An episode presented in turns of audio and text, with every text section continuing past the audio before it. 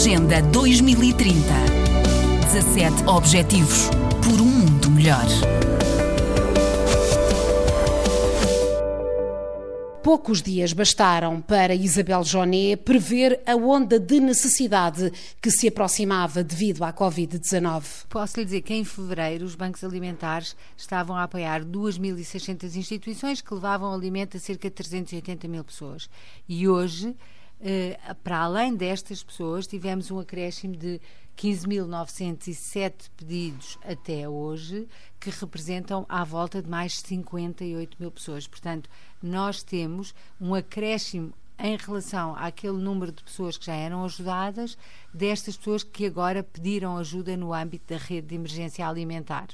438 mil pessoas recebem auxílio e há dois meses que a Presidente e a equipa do Banco Alimentar trabalham para garantir esta resposta. Registámos muito mais pedidos diretos de pessoas, de tal forma que no dia 20 de março eu lancei a rede de emergência alimentar. As pessoas podem realmente doar alimentos à rede de emergência alimentar ligando para o 761 20 19 19 e aqui estão a contribuir com um euro ou mais, se quiserem, uh, para ser adquiridos alimentos, uh, para contribuírem na campanha do Banco Alimentar.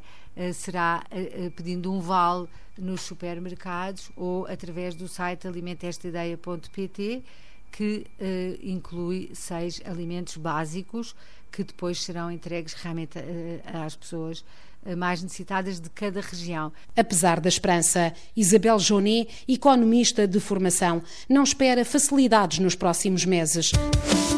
Agenda 2030. 17 Objetivos por um mundo melhor.